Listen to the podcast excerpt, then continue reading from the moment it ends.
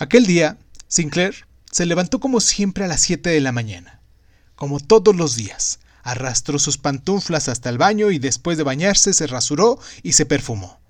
Se vistió con ropa bastante a la moda, como era su costumbre, y bajó a la entrada a buscar su correspondencia. Ahí se encontró con la primera sorpresa del día. No había cartas. Durante los últimos años su correspondencia había ido en aumento y era una parte importante de su contacto con el mundo. Un poco malhumorado por la noticia de la ausencia de noticias, apuró su habitual desayuno de leche y cereal, como recomendaban los médicos, y salió a la calle. Todo estaba como siempre, los mismos vehículos de siempre, transitaban las mismas calles y producían los mismos sonidos en la ciudad que se quejaban igual que todos los días.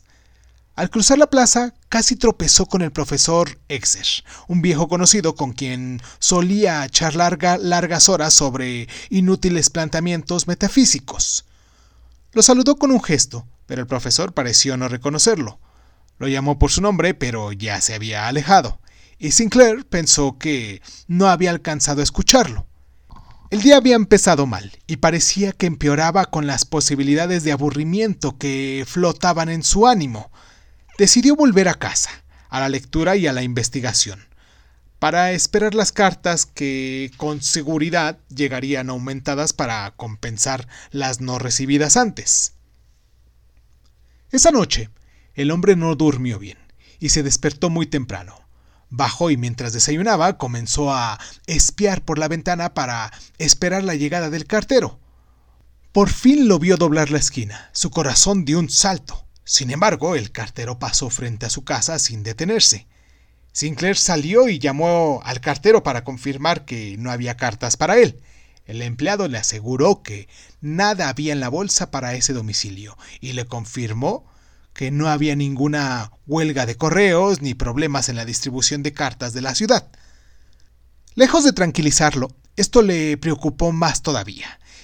Algo estaba pasando y él debía averiguarlo. Buscó un saco y se dirigió a casa de su amigo Mario. Apenas llegó, se hizo anunciar por el mayordomo y esperó en la sala de estar de su amigo, que no tardó en aparecer. El hombre Avanzó al encuentro del dueño de la casa con los brazos extendidos, pero éste se limitó a preguntar. Perdón, señor, ¿nos conocemos? El hombre creyó que era una broma y rió forzadamente presionando al otro a servirle una copa.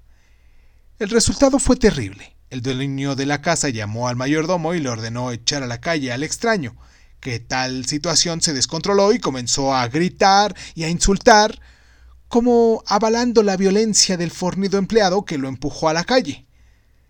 Camino a su casa, se cruzó con otros vecinos que lo ignoraron o actuaron con él como si fuera un extraño. La idea se había apoderado del hombre. Había una confabulación en su contra, y él había cometido una extraña falta hacia aquella sociedad, dado que ahora lo rechazaba tanto como algunas horas antes lo valoraba. No obstante, por más que pensaba, no podía recordar ningún hecho que pudiera haber sido tomado como ofensa, y mucho menos alguno que involucrara a toda una ciudad. Durante dos días más se quedó en su casa esperando correspondencia que no llegó, o la visita de alguno de sus amigos que, extrañado por su ausencia, tocara su puerta para saber de él, pero no tuvo caso. Nadie se acercó a su casa. La señora de la limpieza faltó sin aviso y el teléfono dejó de funcionar. Entonado por una copita de más, la quinta noche Sinclair se decidió a ir al bar donde se reunía siempre con sus amigos para comentar las tonterías cotidianas. Apenas entró, los vio como siempre en la mesa del rincón que solían elegir. El gordo Hans contaba el mismo viejo chiste de siempre y todos lo festejaban como era una costumbre. El hombre acercó su silla y se sentó. De inmediato se hizo un lapidario silencio, que marcaba la indeseabilidad del recién llegado. Sinclair no aguantó más. ¿Se puede saber qué les pasa a todos conmigo? Si hice algo que les molestó, díganmelo y se terminó. Pero no me hagan esto que me vuelve loco. Los otros se miraron entre sí, entre divertidos y fastidiados.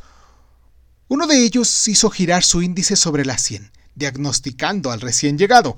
El hombre volvió a pedir una explicación, luego rogó por ella y por último cayó al suelo implorando que le explicaran por qué le hacían eso a él. Solo uno de ellos quiso dirigirle la palabra. Señor, ninguno de nosotros lo conoce, así que nada nos hizo. De hecho, ni siquiera sabemos quién es usted. Las lágrimas comenzaron a brotar de sus ojos y salió del local, arrastrando su humanidad hasta su casa. Parecía que cada uno de sus pies pesaba una tonelada.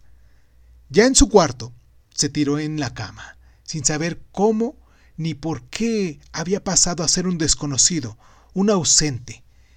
Ya no existía en las agendas de sus corresponsales, ni en el recuerdo de sus conocidos, y menos aún en el afecto de sus amigos. Como un martilleo, aparecía un pensamiento en su mente, la pregunta que otros hacían y que él mismo empezaba a hacer. ¿Quién eres? ¿Sabía él realmente contestar esa pregunta?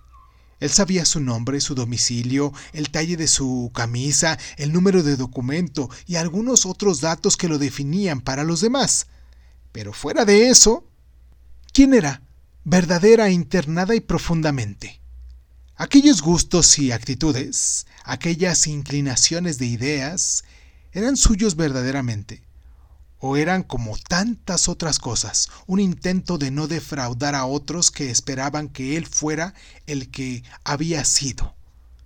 Algo empezaba a estar claro. El ser un desconocido lo liberaba de tener que ser de una manera determinada. Fuera él como fuera, nada cambiaría en la respuesta de los demás. Por primera vez en muchos años encontró algo que lo tranquilizó. Esto lo colocaba en una situación tal que podía actuar como se le ocurriera sin buscar ya la aprobación del mundo. Respiró hondo y sintió el aire como si fuera nuevo, entrando en sus pulmones. Se dio cuenta de mm, la sangre que fluía por su cuerpo, percibió el latido de su corazón y se sorprendió que por primera vez no temblaba. Ahora por fin sabía que estaba solo, que siempre lo había estado, ahora que sabía que solo se tenía a sí mismo. Ahora podía reír o llorar, pero por él y no por nosotros. Ahora por fin lo sabía, su propia existencia no dependía de otros. Había descubierto que le fue necesario estar solo para poder encontrarse consigo mismo se durmió tranquila y profundamente y tuvo hermosos sueños. Despertó a las 10 de la mañana, descubriendo que un rayo de sol entraba a esa hora por la ventana e iluminaba su cuarto en forma maravillosa.